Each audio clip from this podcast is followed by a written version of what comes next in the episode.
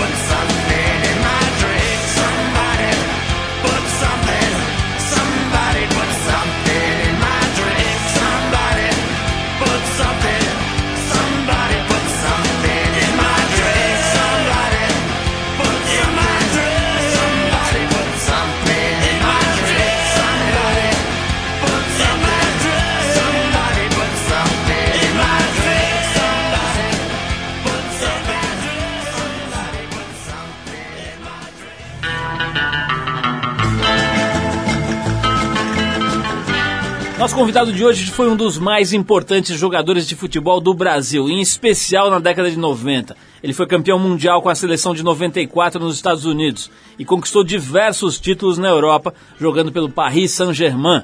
Mas foi no São Paulo Futebol Clube que ele alcançou o status de ídolo maior, a posição que ele ocupa até hoje, mesmo tendo pendurado as chuteiras há 10 anos. No clube paulistano, ele foi símbolo de algumas das mais importantes conquistas entre elas o bicampeonato da Libertadores da América e o primeiro título mundial, conquistado no ano de 92. No campo ele sempre foi exemplo de conduta e fora do campo não foi diferente. Desde 99, ao lado do também ex-jogador Leonardo, ele administra a Fundação Gol de Letra, que contribui para a formação educacional e cultural de um monte de crianças e adolescentes carentes da periferia das grandes cidades, em especial de São Paulo. A gente conversa hoje aqui no trip com o irmão caçula do Sócrates, o Raí Souza Vieira de Oliveira, ou simplesmente Raí, que foi um dos homenageados na quarta edição do Prêmio Trip Transformadores, merecidíssimo, aliás, no ano passado. E que está lançando agora sábado, nesse dia 21 de maio, sábado agora, um livro infantil. Isso mesmo, ele está lançando um livro chamado Turma do Infinito, pela editora Kozak Naif. Raí, é um prazer de receber aqui mais uma vez, você já é nosso sócio aqui a gente estava lembrando, né, antes de começar, a primeira vez, a primeira vez não, a, a, a, última vez que você esteve aqui, já faz cinco anos, né? Você esteve aqui fazendo entrevista, eu não pude vir porque era justamente o nascimento da minha filha nesse dia e por, só por esse motivo eu não vim porque eu não teria perdido a chance de bater um papo com você, que é sempre muito legal. Então, bem-vindo de volta aí, cinco anos e meio depois. Que é isso, prazer, prazer é meu estar aqui. Escuta, que papo é esse de lançar livro infantil? Você está como é que é isso? Você botou seus, seus netos para trabalhar, teu, tá dando uma de Moacir Franco aí, botando os filhos para trabalhar, como é que é isso, cara? Bom, foi uma ideia que foi surgindo natural, acho que tem uma relação com, com crianças, acho que até o trabalho da, da fundação, essa proximidade. Fui pai jovem, né, com, com 18 anos já, já é, foi quando nasceu minha primeira filha. Depois fui pai com, com 40, tive uma neta aí nesse, nesse meio, tenho, tenho o trabalho da fundação, então acho que esse universo acabou me inconscientemente me levando a pensar pensar isso. Isso começou, pensei, a primeira vez que eu pensei já faz uns três anos, assim, mas não levava muito a sério como um projeto para realizar, pensava em escrever alguma coisa, ver o que saía.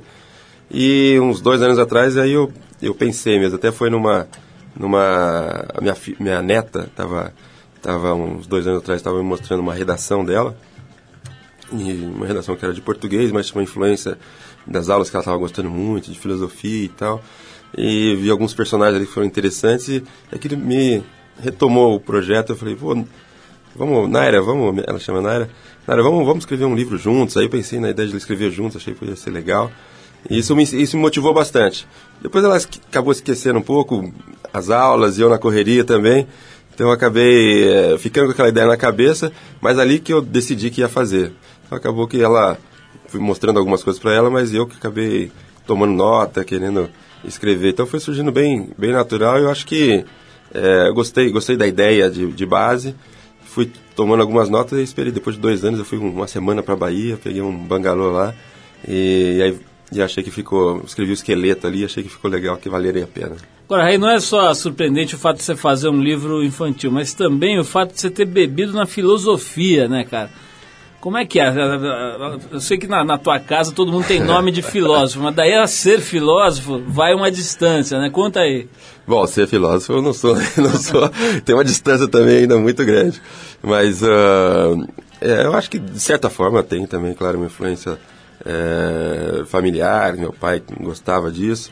Fala e... só o nome dos seus irmãos para o público sintonizar. É, os três, os três, somos, somos em seis, né? Então os três primeiros é Sócrates, o Sóstenes, o segundo, o Sófocles é o terceiro. Tá, né? bom, de, então, tá bom de filósofo já, né? É, é, o que diz a história lá em casa que a minha mãe, minha mãe chegou para mim, não, não, é, não, consigo mais saber quem é quem, chamar quem é o quê. Você imagina os, as crianças chamando um ao outro, né? que, que virava. Tanto é que o Sófocles, o Sófocles virou toca, né? Que, então, é, com criança com dois anos, já Sófocles, vai virar o quê, né? E aí minha mãe falou, chega, não, não sei o quê. E meu pai, continuando, querendo continuar a ter filho, aí teve Raimundo, que era o nome dele.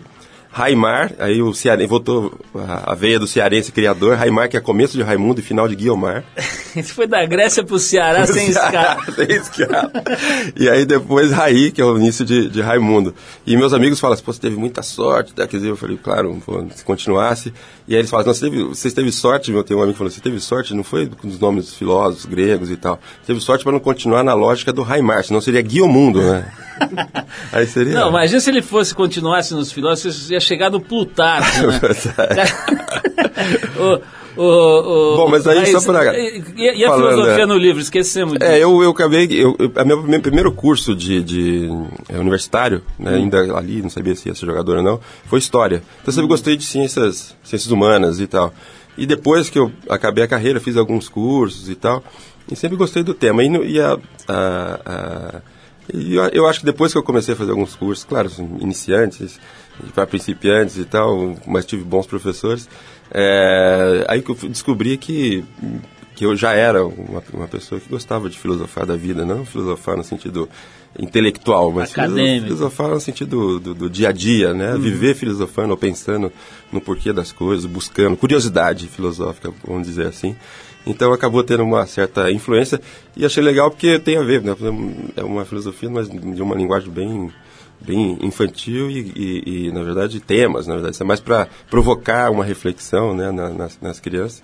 E, e, ficou de uma forma que eu, que eu, que eu acredito, que é a filosofia está tá no dia a dia em qualquer coisa. Olha, o livro eu, eu tô, tô com o livro aqui na mão, é realmente muito simpático, uma turma do infinito e é feito por uma das editoras mais cuidadosas caprichosas do Brasil, que é a Kozak Naif, gente da melhor qualidade, lá o Hélio Rara, o, o Cassiano, todo o pessoal de lá, o próprio Charles, enfim, o, o como, é, como é que é o nome do diretor? O Augusto, o Augusto também, que é um gênio. Tem Só Isabel, gente, a Isabel, editora, que cuida da área infantil, que é uma fera também. É. Só tem fera lá e não é à toa que os produtos são absolutamente primorosos, né? Agora, Raí, vamos falar um pouquinho de outra coisa, que você já mencionou, né? Ampassan aí, que você foi pai muito novo, com 17, 18 anos você já estava encarando ali a paternidade. Vamos falar disso, que é uma história ótima, até que tem a ver com o fato de você ter virado jogador de futebol, né? Vamos falar disso, pois mas é. antes eu vou fazer uma pausa para tocar uma música aqui. Na volta a gente vai saber por que diabos Raí virou jogador de futebol. Olha só, é difícil receber um jogador de futebol e resistir a essa tentação, né, de tocar essa música aqui do Jorge Ben. É, outro dia o, o, o, Zé Pedro teve aqui e falou para mim não vai ser Jorge Benjor nunca, né? Vai ser Jorge Ben para sempre. Eu também estou nessa turma aí. Então, para não passar vontade, para ceder à tentação, a gente separou aqui o Jorge Benjor, ou Jorge Ben, para quem preferir, com a clássica Ponta de Lança Africano, também conhecida por Umbabaraúma, uma música muito interessante aí do Jorge. E depois a gente volta para saber como é que o Raí foi parar no campo de futebol em Ribeirão Preto. Vamos lá.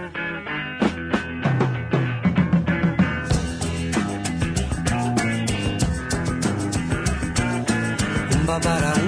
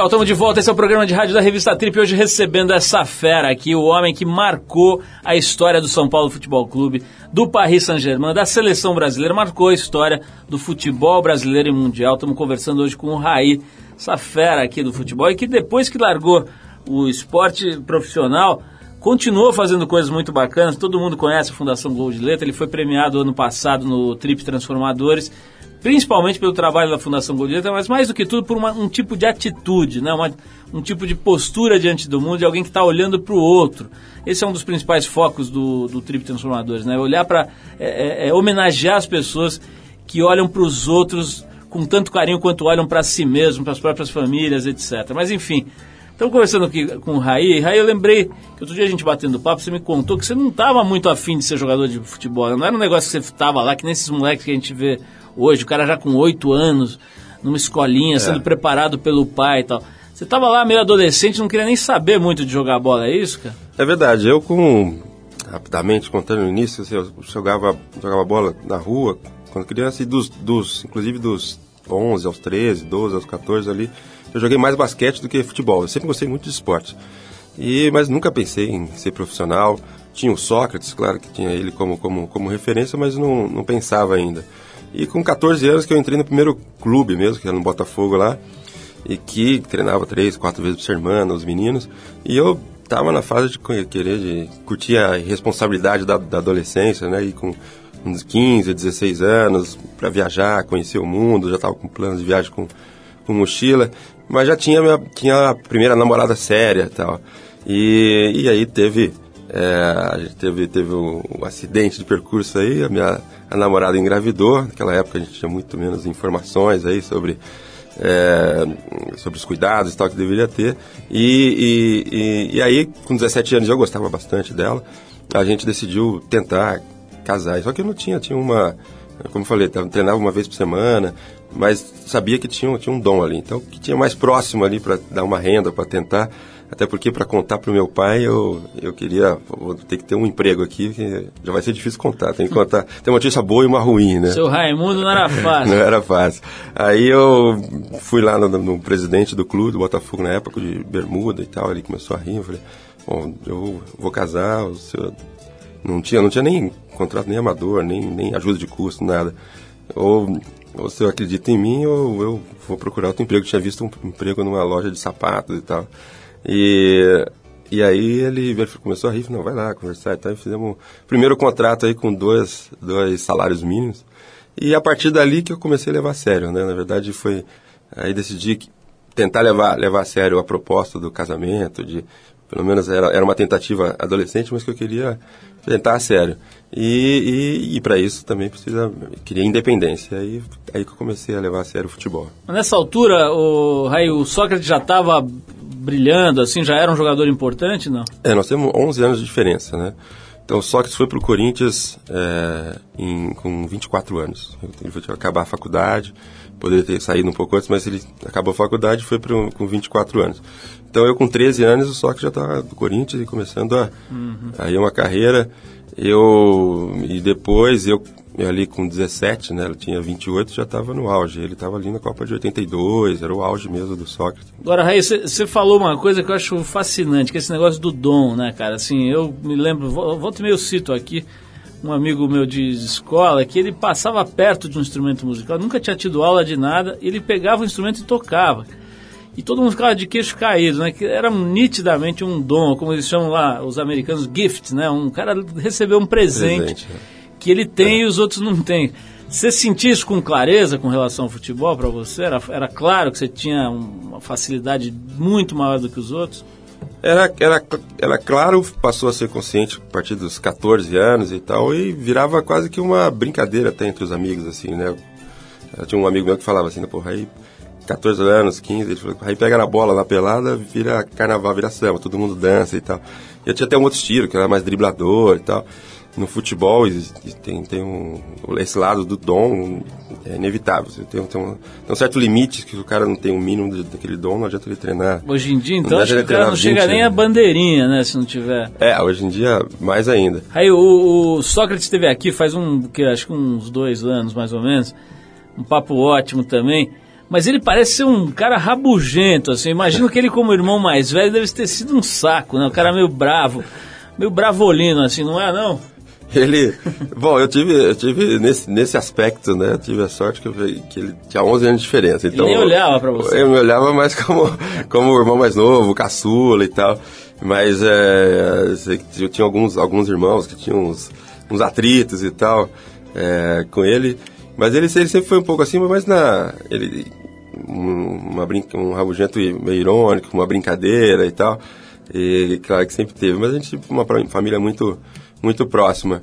Mas ele é de fase, assim, tem época que ele tá mais rabugento mesmo, e tem época que não, tem época que ele não. Ele, tá sempre, ele tem sempre um. Nesse momento ele tá na fase faixa na cabeça, né? É. Eu vejo ele na televisão, ele adotou uma faixa meio Thomas Cock, meio sei lá. Thomas Cock, né? você buscou é, essa. É meio, sei lá, como é que chama aquele jogador de tênis que usava essa faixa, um gringo aí que usava é. muito essa faixa ali. McEnroe. McEnroe, exatamente. tá na fase meio McEnroe, né? Mais moderninho. Mas ele falou que logo, Thomas logo... Cook tá meio velho.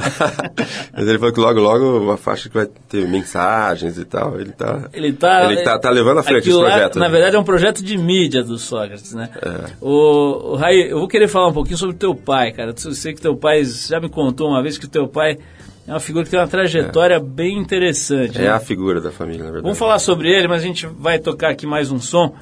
A gente vai agora para um dos grandes sucessos dos Beatles, Come Together, uma música que todo mundo, no mínimo, já ouviu milhões de vezes, né? Mas na, a gente separou aqui a versão que o Aerosmith fez para o filme Sgt. Pepper's Lonely Heart Club Band, Lonely Hearts Club Band, de 78.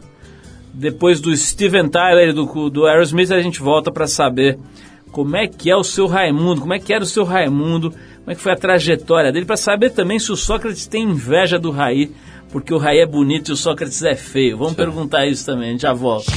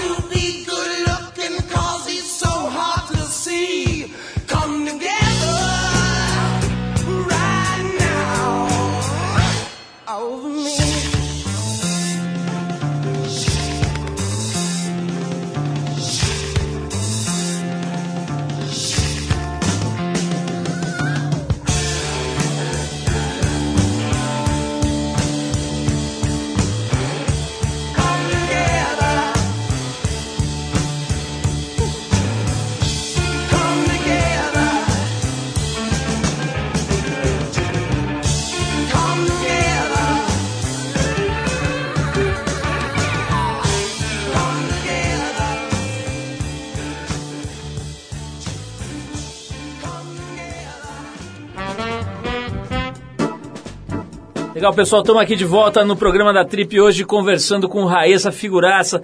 Aí uma coisa que eu brinquei aqui, mas acho que tem, talvez tenha um fundinho de verdade. O Sócrates não é exatamente o Brad Pitt, né? Vamos combinar ele, o, o, o, o Raimundão foi melhorando a pontaria e tal, foi melhorando, foi acertando, e você saiu bonito, aí o Sócrates não é muito bonito. Você não acha que ele ficou com um pouco de inveja, não, cara? Ou você acha que ele não liga para isso? Eu sou o sexto, né? Então uma, foi maturando ali, né? Acertando. ah, ele tira muito sarro. e Quando tal, ele veio aqui, se eu não me engano, ele falou que você era ele bem acabado. ele fala que eu ponho silicone no beiço, não sei o quê. Mas eu acho que ele leva na, ele leva na, na brincadeira, a primeira coisa que ele fala, já, já abraça, ele fala assim, a, a Bela, o Be- a Bela e o Fero, né, que ele fala. Raí, vamos falar um pouquinho do seu Raimundo, né? Eu sei que é uma figura que batalhou muito na vida, que teve uma trajetória, aliás, única, né? Pelo pouco que eu sei, assim, pô, tá difícil imaginar que outras pessoas tenham conseguido. Conta um pouquinho, assim, como é que foi a vida do teu pai? Eh, Faz um extrato aí da trajetória do seu Raimundo. fazer. Realmente é uma. E às vezes eu conto em, em palestra, quando eu vou falar uma palestra, falar da carreira e tal, eu começo contando da minha origem, conto a história do meu pai aplaudido de pé, né? E que é o seguinte, ele é um cearense, né, de Fortaleza, Messejana, que é periferia de, de Fortaleza. Eu fui muitas vezes de férias lá, era uma periferia naquela época paupérrima, né? E uma família gigante, daquelas características daquela época do, do Nordeste, com muitos irmãos, primos, tios. E ele sempre foi, eh, ele com 13, 12, 13 anos, teve que abandonar a escola para trabalhar, trazer dinheiro para casa. E, mas ele sempre foi autodidata, ele continua lendo e, livros de diversas formas. E essa facilidade por leitura, ele e, e- e esse gosto, na verdade, pela, pela leitura, pela, pela busca de conhecimento, é, fez ele tirar uma, fazer uma conclusão é, lógica, né? E até porque realmente ele tinha uma, uma inteligência é, muito acima da média. E ele, a conclusão lógica era que ele é, tinha que usar isso para a carreira dele, mesmo não tendo diploma ou não tendo mais possibilidade de, de fazer os estudos. Então ele começou, a, naquela época não precisava, concurso público não precisava é, diploma, então ele começou com uns cargos menores e tal, foi para o Correio, e foi crescendo pouco a pouco fazendo. Quando ele foi para Belém, aí ele foi para Belém, um desses concursos ele foi para Belém, onde conheceu a, a minha mãe, e foi e ainda vendi, vendia rede lá em Belém e tal. Daí conheceu, conheceu a minha mãe, Dona Guilmar, e, e ele é, continuou crescendo na carreira. E quando se casaram, ele já tinha 30 anos, a minha mãe 32, então naquela época já era bem, bem tarde. E, e aí, num desses, quando eles se casaram, fizeram um concurso e foram para o interior de Belém do Pará. E na cidade de Belém do Pará, do Pará, no interior do Pará, uma cidadezinha minúscula lá. E ele era o, o- a pessoa mais é, que, de- que tinha Culta. mais cu- culta da, da cidade. E ele era o advogado autodidata da cidade. Né? Naquela época era comum isso, pegar a pessoa mais culta, é o advogado da cidade. Então ele era o advogado da cidade e ele escrevia também o di- discurso dos, dos candidatos a, a, a prefeito. E com um detalhe, ele escrevia o discurso dos dois candidatos, né? Então ele era fazia a edição ali da, do debate, né?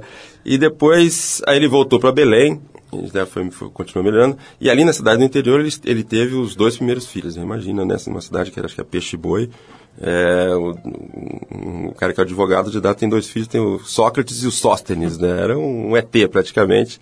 E aí ele foi, voltou para Belém, e ele prestou um concurso concurso nacional, concurso federal para fiscal de imposto de renda federal. E nesse concurso, ele estudando ali, ninguém acreditava que ele ia passar, que já era um nível bem alto. E ele foi o único a passar nesse concurso com eh, sem diploma, a única pessoa a passar sem diploma e foi primeiro, em primeiro lugar. E aí ele se transferiu para Ribeirão Preto, que foi onde eu nasci. Aí ele já tinha quatro filhos ali em Belém e veio para Ribeirão Preto. Depois teve o Raimar e eu, do- os seis filhos, e depois né, dessa carreira já estava super bem, bem sucedido, já uma classe média, é, indo para classe média alta, já construindo a sua casa. E ele, depois com seis filhos, a única frustração que ele, que ele, que ele tinha ainda era, era não ter estudado. Então ele volta, né? é, faz tudo que possível, é, que era preciso para entrar na universidade. E ele com seis filhos, todos esse, esse- essa história toda, e vai faz faculdade de Direito, é, Economia e Ciências Contábeis, né? usar. E ele dava aula, quer dizer, ele estudava Direito em São Carlos e dava aula de Direito tributário em Ribeirão Preto, né? Então, assim, dá pra ver a trajetória do. O cara é um fenômeno. bicho, é um fenômeno. E, e quando você nasceu, vocês tinham grana já, né, Raí? Vocês estavam bem de vida ali. Sim, sim, sim. sim. Você não, você não teve problema de ter. É. de- de- Eu lembro, infância eu lembro do foto do, do, do, do, do- da época Sócrates e os sócios, dois primeiros, que era casa de, casa de pau a pique, não é mesmo? E quando eu nasci, é na casa que minha mãe mora até hoje, era uma casa para seis, era uma casa própria já. O Raí, é, quem teve aqui pouco tempo atrás, um mês mais ou menos, foi o Lucas, né, jogador de São Paulo, né? É, você deve conhecer, obviamente está acompanhando aí, o moleque é um fenômeno aparentemente, né? É, se a gente colocasse aí uma, um, uma, uma- um ranking de apostas entre o Lucas, o Neymar e o Ganso, você acha que algum deles se destaca muito dos outros? Ou Você, você diria que esses três caras têm mais ou menos a- a- o mesmo potencial? Eu acho que o, o Neymar, para mim, se destaca mais do que os outros. Pode falar que é muito, que os outros são, são também é, fenômenos aí. É, acho que o Neymar se destaca muito. Ao mesmo tempo, ele tem um, um- estilo de jogo e um, é, uma maneira que é super atrevida e tal, que, que, que tem seus riscos durante a carreira, desde, desde violência ou de manjarem, mas ele né, tem um potencial, eu acho que Destacado, acima, né? destacado acima, acima dos outros. E o, o Ganso tem, o- tem a vantagem, se se pudesse nessa aposta, assim, na aposta inicial, estava no, no, no Neymar, agora o Ganso é um cara que joga muito com a cabeça, né? Então, que tende, tende a melhorar com, com o tempo, com a maturidade, e se não, for, não tiver problemas físicos também, acho que, é, vai se destacar. E o, o Lucas é, acho que é um, é um, é um, tá ali logo atrás do, do Neymar. Bom, vamos tocar mais uma música aqui. Depois, na volta, Raio, eu quero falar um pouquinho com você o seguinte: como é que um autor de livros infantis, presidente ou, enfim, tocador de uma ONG importante, já com uma superfície grande, como a Fundação Gol de Letra, etc., faz para manter a forma, né? Porque a gente vê, às vezes, cara, um atleta profissional, quando larga o, o esporte, tem uma derrocada física, às vezes, que chega a ser deprimente, né? E outros caras que conseguem se manter. Claro que aí entra a genética, etc., mas deve ter também algum tipo de, de, de trabalho, de inteligência por trás dessas figuras como você que se mantém melhor. Quero falar disso, mas antes a gente vai tocar aqui os escoceses do Bell and Sebastian. A música é Song for Sunshine, daquele disco deles, The Life Pursuit, de 2006. Depois dessa banda, a gente do, do Bell and Sebastian, a gente volta para saber quais são os segredos de beleza do pequeno Raí. Vamos lá.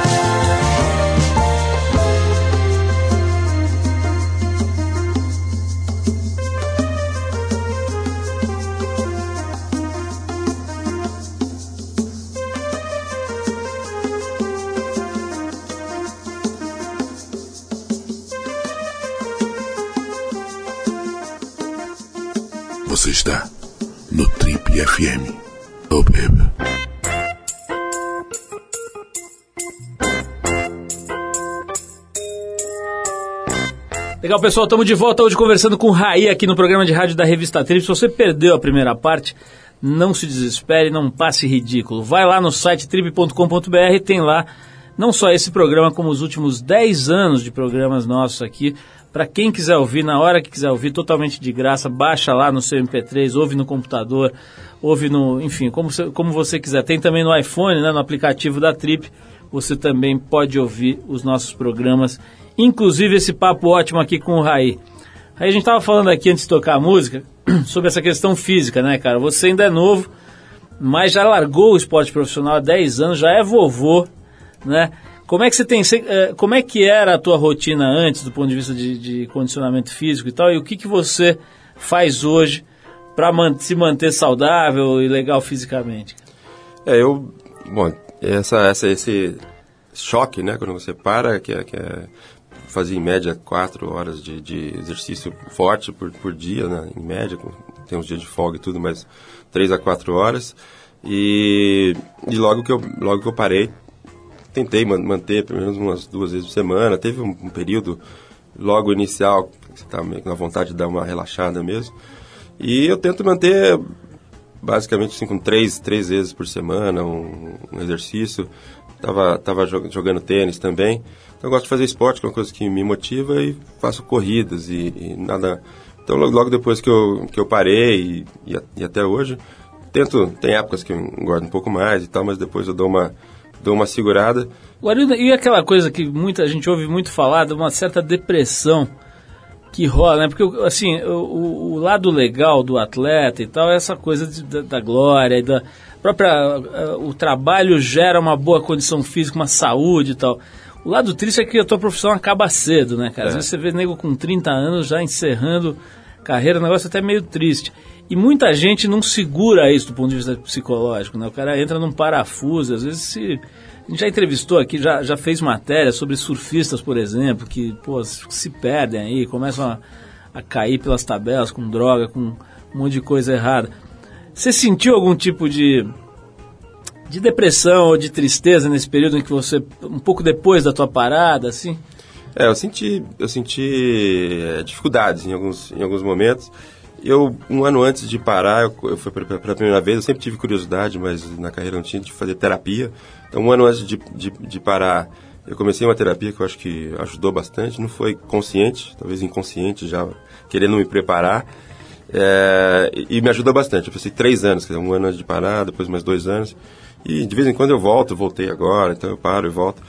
E acho que isso, isso ajudou, além de me, me- me prepa- me preparando mesmo. Mas é, é muito difícil, primeiro porque é, tem um, um fato que é... Você chega ao auge, acho que é uma das coisas mais difíceis, né? Você chega ao auge da sua performance profissional antes da metade da sua vida. Né? Então, mesmo que você comece uma outra carreira e tal, para você alcançar aquilo, para quem chegou num, num nível muito alto, quase nunca, é raríssimos é, os casos. Então, por mais que você faça esforço, você conquiste, você faça coisa, você vai estar perto daquela, daquele auge que você teve na outra carreira abaixo. Então você tem que lidar com isso. Você já chegou, já chegou ao auge da sua carreira. Se chegar ao auge da sua vida profissional com 50 anos é uma coisa. Chegar ao auge da sua vida profissional com 28 é, e depois a tendência é, é cair é, é outra. Então, e tem a questão do, do, do esporte da adrenalina mesmo, da, da, da emoção, da intensidade. No caso do, do, do futebol, por ser um, um esporte popular, né, de, do fracasso, do, do sucesso, do fracasso. Então, essa, essa, isso é uma coisa que faz falta, né? Então, isso é uma, é uma coisa que eu tento no esporte, né? No esporte com, compensar, mesmo que não seja competitivo, mas é uma energia que você acaba, acaba jogando. Então, tem muita coisa aí que você tem que, tem que compensar e, e obviamente que se você é, consegue passar esse tempo, você tem, tem muito uma experiência adquirida, também muito jovem, que pode servir para outros projetos. Aí, no, uma das coisas que foi talvez um dos momentos mais incríveis da história do Trip Transformador, está indo para o quinto ano agora, foi o discurso da Ana Moser, que disse simplesmente o seguinte: olha, para mim, essa homenagem aqui é mais importante do que a medalha olímpica.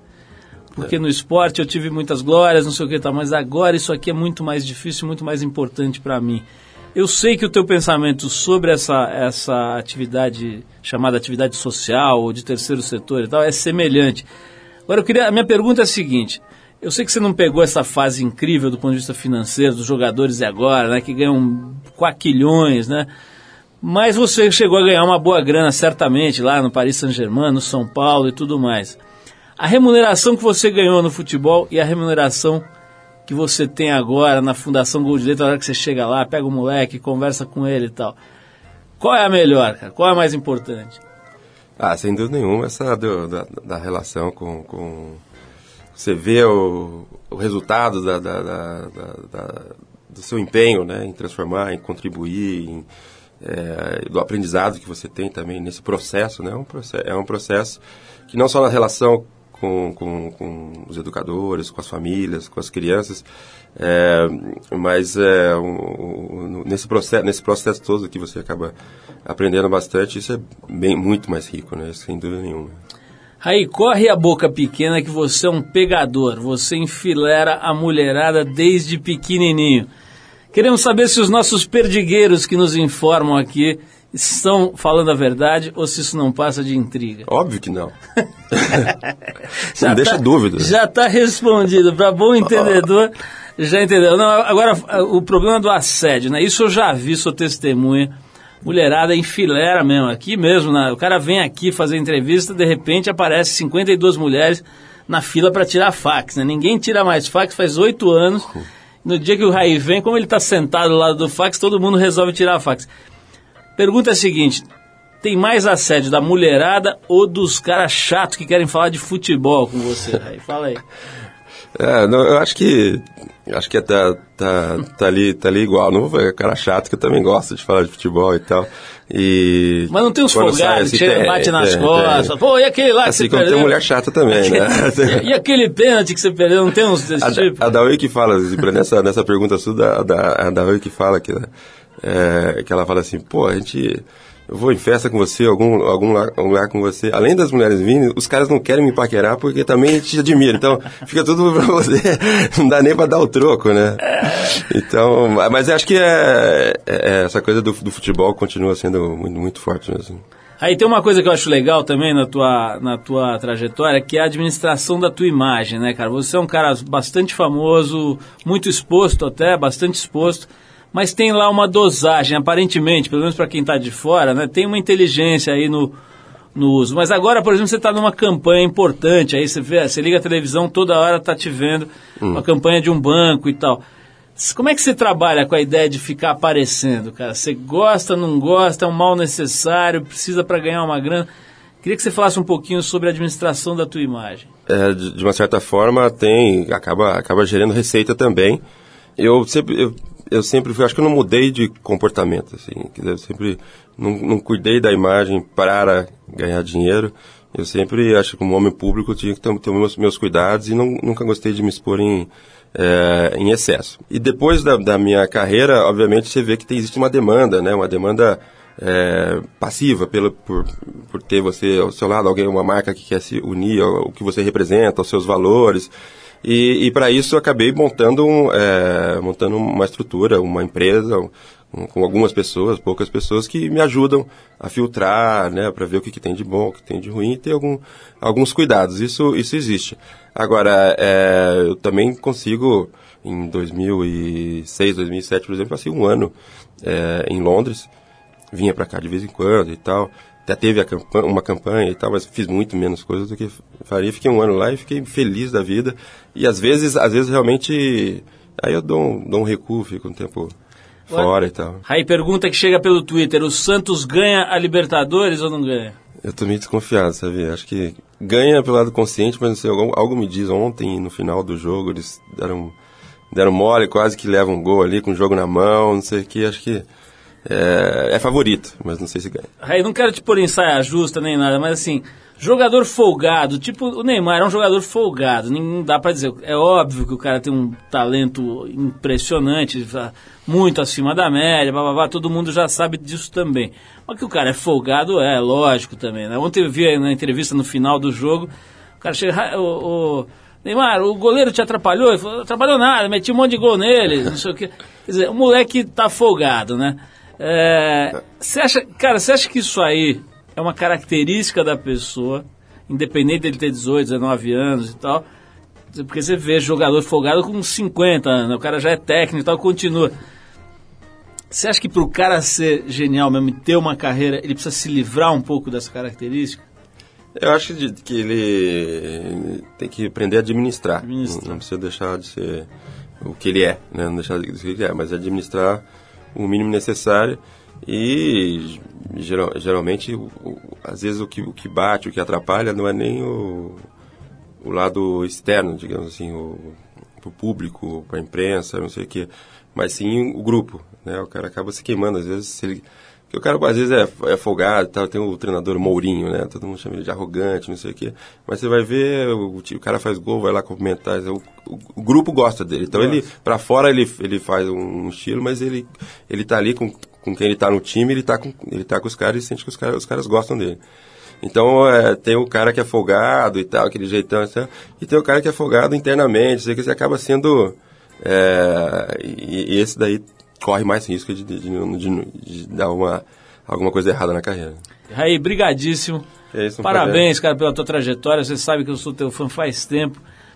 Quero frisar mais uma vez a homenagem que a gente fez, que foi merecidíssima lá no Trip Transformadores. Raí é um dos, dos homenageados, aí um dos detentores desse prêmio que a gente faz com muito carinho e é super merecido. Parabéns pela sua trajetória toda e por continuar o mesmo cara. Você falou isso aí na entrevista e pô, a gente se conhece há algum tempo e, e, eu vejo isso mesmo, assim, o cara se mantém a mesma pessoa. E o que eu vejo de Zé Mané que sobe no crachá, cara, é impressionante a quantidade, né? Começa, como eu gosto de dizer, começa a acreditar no release, né? O cara lê um release sobre ele mesmo, acha que é verdade e começa a mudar, né? Acho que no teu caso é evidentemente o oposto. Raí, brigadíssimo, parabéns, sorte aí para o livro, certamente vai ser um livro super bem sucedido e, e também é, muita sorte para a Fundação Gol de Letra, que é um trabalho, um dos trabalhos mais sérios na área social feitos nesse país. Valeu, Raí, obrigado. Valeu. E já que o Raí teve uma passagem pela França super importante na vida dele, na carreira, jogando lá pelo Paris Saint-Germain, a gente pegou aqui uma música, era um cantor francês, o Thomas Fersen, sei lá como é que se fala aqui, mas Thomas Fersen deve ser, que já teve uma banda punk, já tocou piano em bares e teatros na noite lá de Paris, e no projeto solo dele ele mistura poesia e umas fábulas, tal, faz uma mistureba aí de coisas interessantes nas composições. Então a gente escolheu aqui uma faixa para você conhecer, esse artista se você ainda não conhece, chama-se Pegas, do seu álbum Le Pavillon de Fou, lançado em 2005. Gostou do meu francês aí, Raí? tá aprovado. Raí, mais uma vez obrigado. E vamos ouvir aqui esse som desse francesinho aqui, Thomas Fersen. Vamos lá. à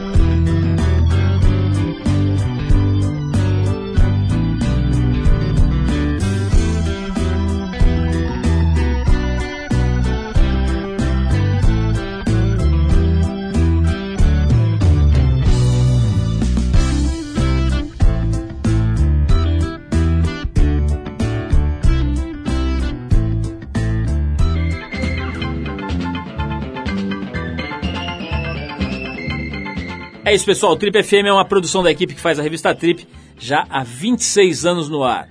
Apresentação Paulo Lima, produção e edição Alexandre Potashev. Para falar com a gente, você pode escrever para rádio@trip.com.br.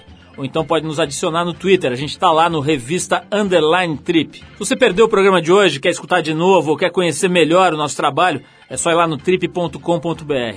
Lá você vai encontrar um arquivo com centenas de entrevistas feitas aqui nos últimos 10 anos. Você vai poder escutar no site ou baixar para o seu computador, para o seu tocador de MP3 para escutar a hora que quiser, onde quiser. Se quiser escutar correndo, fazendo ginástica no carro, tá lá, é só baixar. Bom, na semana que vem a gente volta nesse mesmo horário com mais um Trip FM. Abração e até a próxima.